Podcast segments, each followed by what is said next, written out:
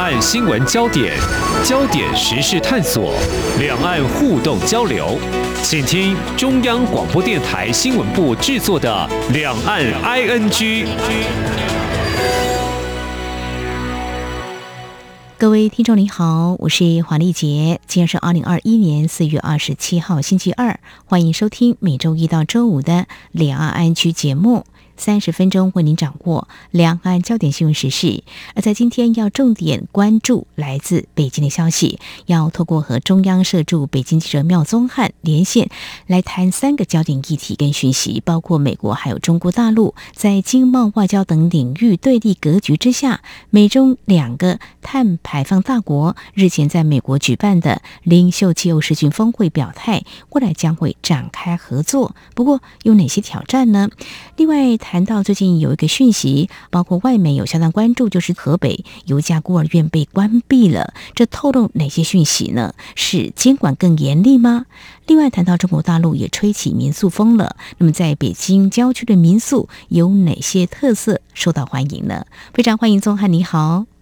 主持人好，各位听众朋友，大家好。好，我们现在谈国际政治焦点，就是有关在二十二号还有二十三号由美国所举办，包括中国大陆在内有四十个国家跟国际组织领袖气候的变迁峰会哦。那么，我想后续焦点是值得关注的。不过，我们先来看，就说中国大陆官方啊，在这两天的会后啊，谈到跟美国是不是要展开相关领域的合作，之前的揣测是很多啦，是不是要提出一些新的承诺，不过在中国大陆外交单位是不是在事后有对外来说，中国可能会做些什么？跟美国是不是会采取哪些的合作呢？宗翰，好的，我们看到这一次的峰会是在呃二十二号，等于习近平是在北京时间二十二号的晚间，那参与由呃美国白宫所。举办的这一个气候变迁领袖世巡峰会哦，那随即中国外交部是在当天晚上的十点半来举行中外媒体的记者会，去说明这一个峰会的状况。那在这个视讯峰会的过程当中，习近平当然还是重申了二零三零碳达峰，然后二零六零碳中和的一个目标。嗯，那相对来讲，这个气候变迁的这个议题是比较没有那么政治性的啊。所以说呢，在阿拉斯加对话的时候，那个时候中美的外交高层就已经提到了，也会针对气候变迁等等的议题去进行一些合作。后来我们也看到美国的这个气候变迁的特使啊凯瑞，他到这个上海，那呃同样也跟中国这一边的特使去谈了这个话题。那在这一次呃领袖峰会之后呢，中国外交部的记者会上。他们当然是提到说，呃，中国愿意跟美国在相互尊重、互利共赢的基础上加强这个气候变迁的合作。另外呢，呃，中美也不排除建立因应气候变迁的一个联合工作组，是有释出这样子的一个合作讯号。嗯哼哼，好，那么未来可能会展开，不过细节部分倒是还没有对外披露，或者说讲的比较清楚一点吧，是这样子。是目前都还在，嗯、呃，透露有合作的意向，这样子的一个讯号。嗯、那我们还是可以看到，就是虽然在一方面透露这样子的讯号，但是呢，中国这一边还是不断的去强调哦，嗯，就是他们要求不可以把这个气候变迁拿来当做是这个地缘政治的筹码，攻击他国的法治啊、贸易壁垒等等借口。嗯，那这个主要呢，就是提到，就是说之前呃，北京这边有提出一些有关于这个气候变迁的目标，以及呃，我们刚刚提到这个碳中和啊等等，嗯的一些目标。那呃，对于中国大陆这个碳排放的状况，那其实欧美国家还是有不满的。好，那之前呢，就过有这样子的一些折冲。那么在这一次的这个领袖峰会期间，呃，习近平他在会中的谈话呢，呃，当然相对来讲啊，调性是比较温和的。但是呢，后来中国官媒啊，新华社他事后公布的这个致辞的全文呢，却有出现哦，有一些习近平当下并没有讲出来的话哦，就是这个官媒所提出来的这个致辞稿里面呢，就包含习近平说，呃，呼吁世界各国呢要持之以恒，不要朝令夕改，要重信守诺，不要言而无信啊。然后呢，当然还是有一些比较缓和的讯号，譬如说，呃，这个新华社就有说，习近平提到呢，这个中方欢迎美方重返多边气候治理进程。嗯，那我们刚刚这里提到的都是习近平当下，我们看到那个视讯直播的影片当中，习近平并没有提的，但是呢，这个新华社把这些内容加了上去。啊，因为这就很有意思了，所以后续就要观察到底是以习近平的说话内容为准，还是官媒他所释放的讯息为准哦。这个我想后续真的是值得关注的焦点，所以看来应该是没有一个新的努力目标做法或承诺比较具体的了哦。看来是这样子吧？哦，对，我们看到呃很多媒体都关注这样的一个消息哦。那我们也提供这样的讯息数字给听众朋友参考。这是法新社的报道哦。中国面对气候变迁的一些状况、一些数据，包括燃煤发电比重高达百分之六十，温室气体排放量占全球将近三分之一，还有非化石能源。比目标只有百分之二十，而在海外排放三点一四亿公吨啊，在二氧化碳这个部分。另外，中国是成为全球风力发电龙头，中国水力发电量居全球之冠。这些指标数据在对照刚才，呃，宗翰其实有提到，就是说中国大陆在之前就是领导人习近平已经宣布，啊，中国会在二零六零年实现碳排放中和，并且致力二零三零年实现碳排放的峰值。不过，大家比较关注说，如果未来跟美国啊成立的工作组之后，会朝哪个方向来做这方面的具体的啊落实动作？呃，不过呢，在相关的，我想请教宗翰，是不是也有关注到这样子的一个发展？就是，事实上，在这次领袖峰会前，美国的气候特使凯瑞前往上海访问，大概十四号到十七号，刚刚你有点到了嘛？哦，那么事实上，十六号当天，习近平跟法国总统马克宏还有德国总理梅克尔。也进行视讯会议，谈的也是气候变迁的议题。呃，刚我是呃比较好奇，就是说您提到，就是说二十二号、二十三号的视讯峰会啊，在中国外交部方面，在当天很晚的时候就已经召开记者会，对外来说明，就是包括习近平的谈话内容，还有中方的一些立场。在新闻处理上，你觉得习近平跟法国总统马克宏跟德国总理梅克尔进行视讯会议，还有凯瑞啦，十四号到十七号访问上海，跟这次中国大陆在新闻处理上，你觉得有没有一些？差异呢？呃，其实我觉得我们可以把它总体来看哦，就是这一连串的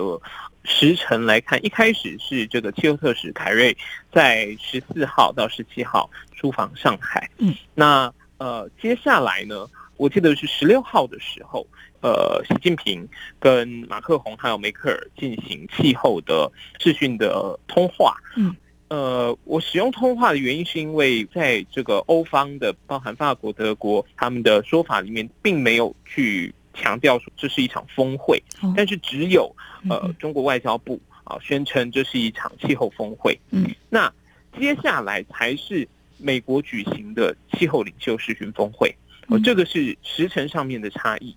那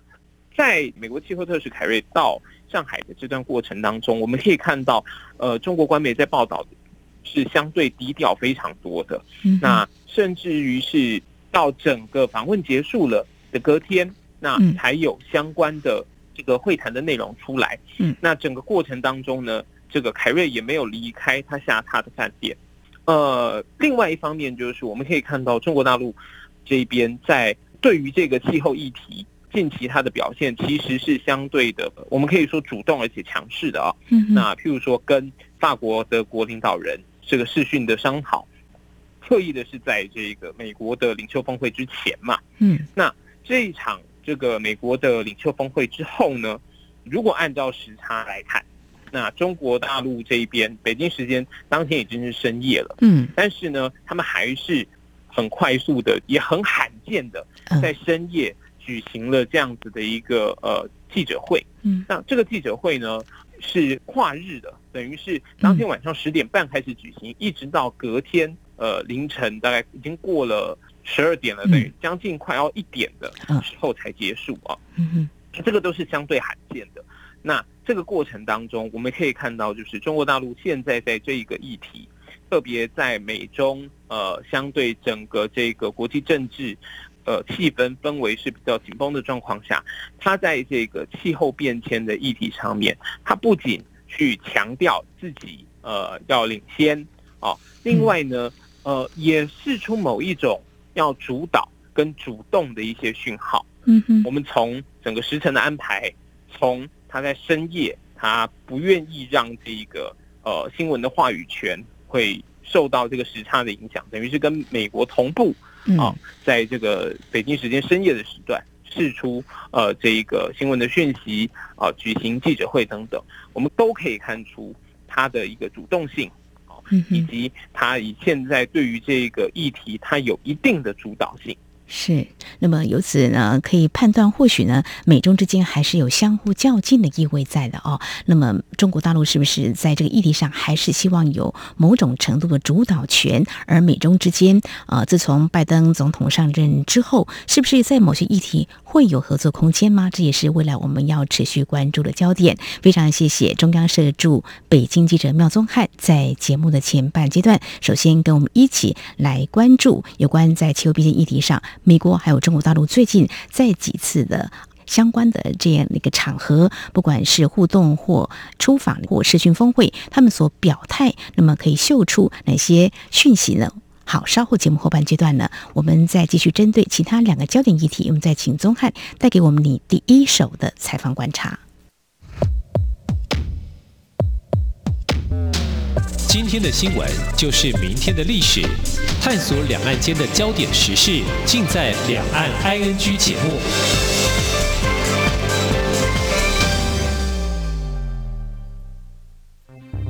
大家好，我是黄奕晨医师。COVID-19 疫情影响全球，各国核准使用的疫苗都经过大规模的临床试验，确保安全性与有效性。目前全球多国开放接种 COVID-19 疫苗。可预防疫情发生，以降低感染风险。我国提供民众接种的疫苗符合国际标准，民众如符合接种条件，可在医师评估后安心接种。有政府，请安心。资讯由疾管署提供。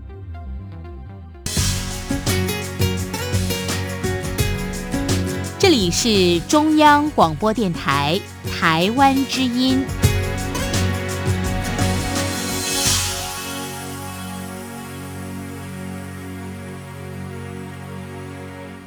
这里是中央广播电台，听众朋友继续收听的节目是两岸 ING。我们节目持续连线访问中央社驻北京记者苗宗翰。那么接下来我们要关心这个议题。我们在节目当中提到中国对宗教管理法规在的修，那么关注五月会实施一个宗教教职人员管理办法，不过啊还没有实施哦。但是四月中外媒就有报道了哦，在河北有。一家天主教的黎明之家，它是专门收容身障弃儿，但是很奇怪的，怎么会被关闭哦？当然，这个讯息呢，关注人会觉得说。也许有其他的地方收容他们啦，但是如果从宗教管理这个角度来看的话，或许也可以有某些讯息是值得我们做后续的观察的哦。那么宗翰，你也追踪了这样的讯息，那到底情况是怎么样？这些身障的弃儿到底被安置在哪里？那你所了解的情况又是如何呢？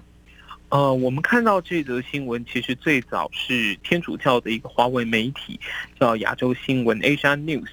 那他接获了一个说是这个中国大陆北方地区的一个神父，啊，他用化名的方式投书，那提到说呢，包含这个黎明之家，然后还有多处的这个等于是这种育幼机构啊，就是这个天主教会嗯。的在中国大陆的这个呃孤儿院被强制关闭了，不只是在。河北啊，它里面还提到陕西啊等等，都有这一些孤儿院被关闭。那呃，这个黎明之家呢，它其实是呃一九八八年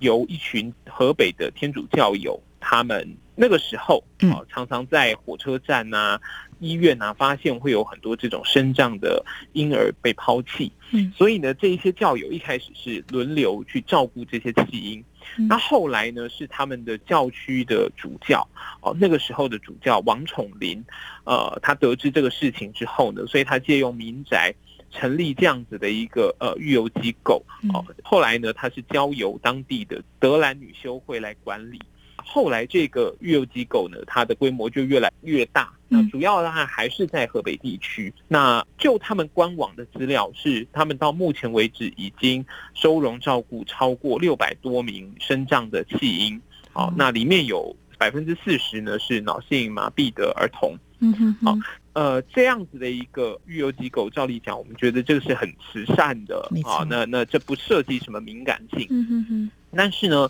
这个投书的神父呢，就说提到呢，在近期这一些孤儿院就被关闭了。嗯哼。但是我们辗转透过呃各种的方式、各种管道，我们联系到了有长期捐助呃黎明之家的一个捐助者。嗯哼。那就他们所知了哈，他们是说呃黎明之家其实没有被关闭。那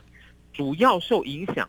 是在里面这些未成年的。院生啊，他们呢已经被转移到了公立的机构，等于是被转移到那些地方，由那些地方来照养。但是呢，他们有提到，呃，因为毕竟这个育幼机构它已经成立这么久了，尤其它是收治这一些身心障碍的这个弃婴，那有的已经成年的，年满十八岁以后的呢，其实都还是有继续留在他们那边，并没有被转移。那这个孤儿院也没有被关闭。只是说这个规模相对来讲一定是呃缩小的，好，那另外就是说就是未成年的呢，全部都被带走了，但是他们的营运等等都还是正常的，也还是。有接收这个外界的物资的捐助。好，那这是他们目前的一个状况。嗯、好，非常谢谢宗翰您带给我们你所掌握到的相关的讯息，就是有关外媒在四月中旬就报道了哦，呃，专门收容身上弃儿的河北天主教黎明之家孤儿院近期被关闭，那么情况是怎么样？刚才宗翰也有提到，像陕西其实也有的，不过刚才我有提到，就是说一些媒体也在关注，就是说由于中国大陆呢，在二月九号就公布一个宗教教职人员管理办法，预定会从五月一号。实施。那么像这起的呃这样子的事件，是不是可视为未来中国大陆对宗教管理的一个方向的观察呢？我想呢，后续还是值得做进一步的关注的。不过在二月九号，中国大陆公布了这一项宗教教职人员管理办法啊，即将在五月一号实施。当时我们的外交部是表态了，就是啊、呃，认为这是比较遗憾的，也呼吁国际社会注意中国政府钳制宗教自由的趋势。不过这也是跟呃中国大陆即将要实施这个宗教教职人员管理办法，是不是有直接的相关，会有相关的一些值得关注的地方？后续在节目当中会持续跟听众朋友一起来关注。好，接下来呢，我们要谈旅游相关的这个焦点哦。其实也因为 COVID-19 疫情的关系，我想很多的国家都实施边境的管制措施，民众出国旅游意愿是大减。在台湾是这样，中国大陆或许应该是这样哦。呃，像之前台湾有跟博流开放旅游泡泡，暂时是满足一些海外观光民众的想出国的呃这样子的一个情况。不过呃，我观察其实就是因为出不了国门去旅游，所以国旅从去年开始就比较夯哦。饭店跟民宿听说也都不太好订。不过最近宗翰呢特别走访了在北京郊区有这个民宿哦，你所了解他们那边的住宿情况、旅游情况怎么样呢？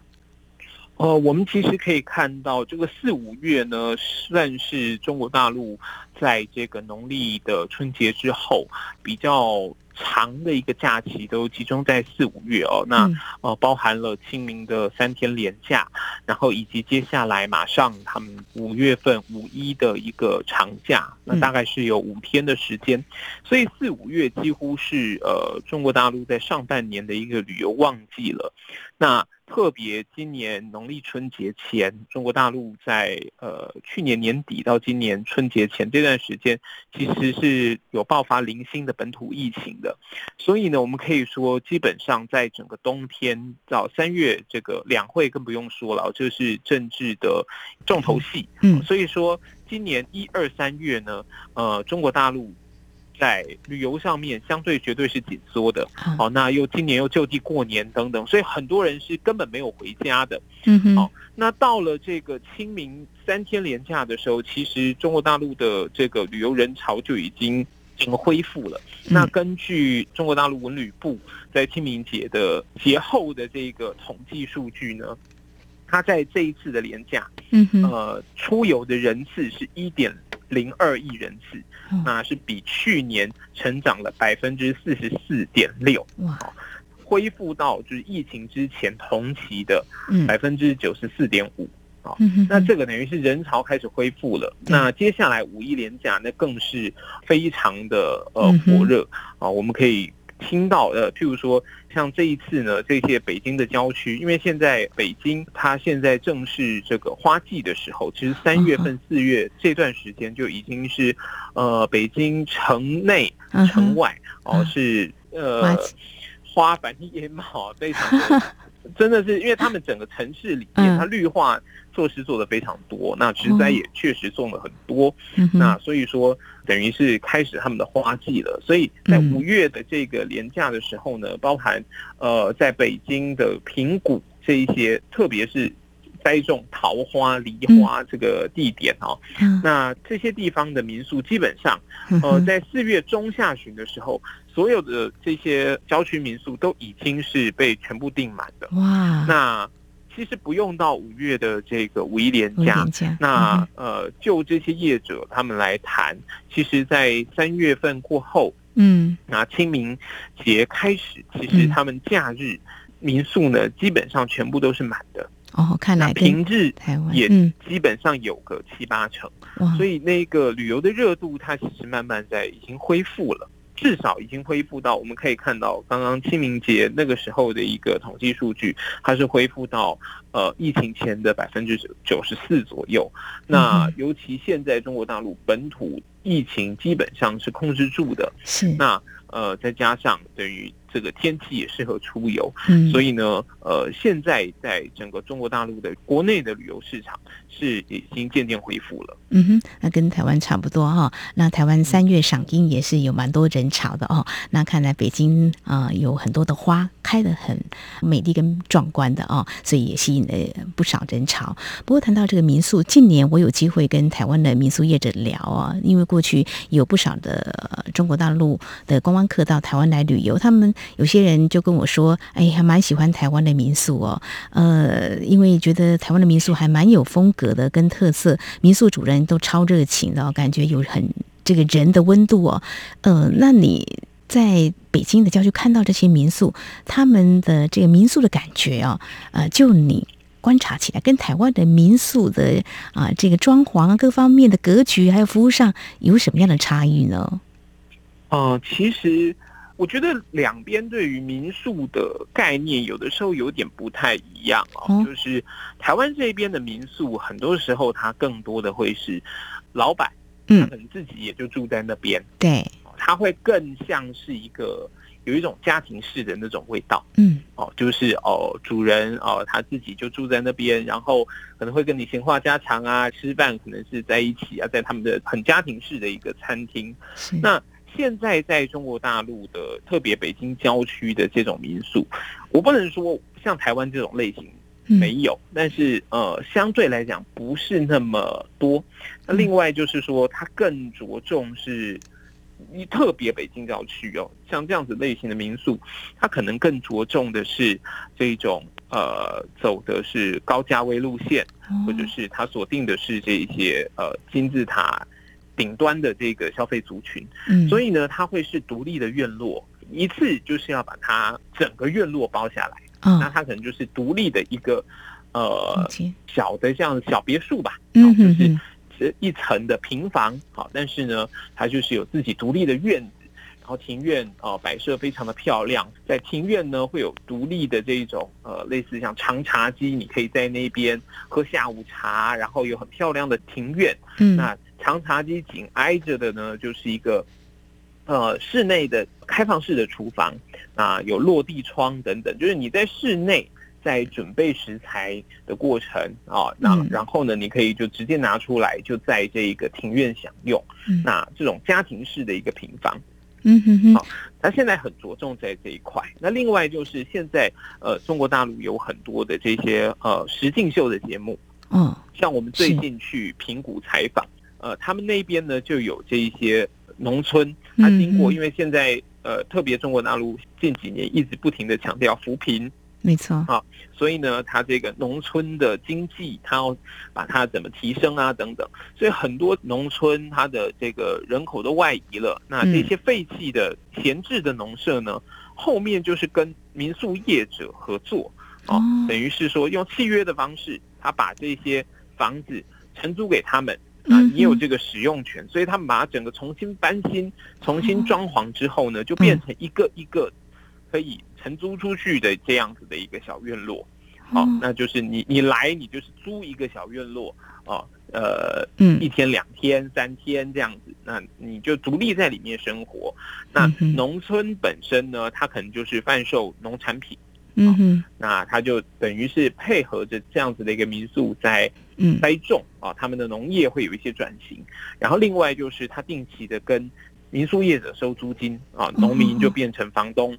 然后另外就是这些呃民宿业者呢，他在缴纳这个管理费用给农村，可能一年啊大概是呃每年缴人民币大概两万元的一个管理费。好，那由这个呃农村呢去做一些呃简单的管理啊等等，所以它的这一个民宿的形式呢，就会跟台湾这边不太一样。嗯，哦，它等于是变成是一个村落，哦，跟业者来合作。那另外呢，就是还会跟这一些节目啊，这种实境秀节目哦合作。呃，这个形式就很像韩国的那种呃那个明星到乡间去。然后自己生活 啊，那种实境秀的节目。那我们这一次去采访的时候，他也有村庄，就是这样子，也有，他就跟这边的呃旅游节目合作了，好，跟实境秀节目合作了，真的是装潢潢的非常漂亮。他们找了美国的设计师设计这个庭院造型啊，等等都非常漂亮。但是呃，因为他们涉及呃节目的这个契约合约的原因，所以呃这些内容呢，我们就不能够呈现。所以也只能用点到为止，用叙述的方式。我们去拍摄的时候，他们就说：“ 啊，这个只能拍到庭院哦，因为那个不能进去，因为这个明星的东西都已经放进去放进去 哦，然后这个摄影机都已经架好，因为他们在里面生活嘛。那个实境秀就是屋子里面就有很多这个固定式的摄影机去拍摄他们生活过程。哇，所以其实它是。”呃，跟台湾的民宿概念就完全就完全不一样哦。哎，真的谢谢宗翰带给我们哦，这个石敬秀这个旅游节目跟这个呃民宿来结合，可能又可以创造另外一个产业哦。石敬秀这几年真的是还蛮风行的，很多人还蛮喜欢的哦。还有谈到中国大陆的扶贫，这个怎么？将农村做个改造，将活化经济，这跟我们台湾这个发展这个民宿呢，就有点不太一样。之前有一些台湾的民宿业者说，哎，也想前往中国大陆去把我们经验做一些分享。那现在在掌握到这些的讯息的话，我想也可以提供给我们台湾的民众呢做一些参考了哦。好，这是在有关这个北京郊区的民宿呢，哎，还蛮有风格。重点是它还要翻转某些的产业。另外谈到有关啊，最近在河北有一些孤儿院近期被关。关闭显示出什么样讯息？还有谈到美国和中国大陆是不是可能会在气候变迁议题展开合作呢？但是可能又会有哪些挑战呢？在今天，我们非常谢谢中央社驻北京记者苗宗翰带来你第一手的采访观察。谢谢宗翰，谢谢，谢谢。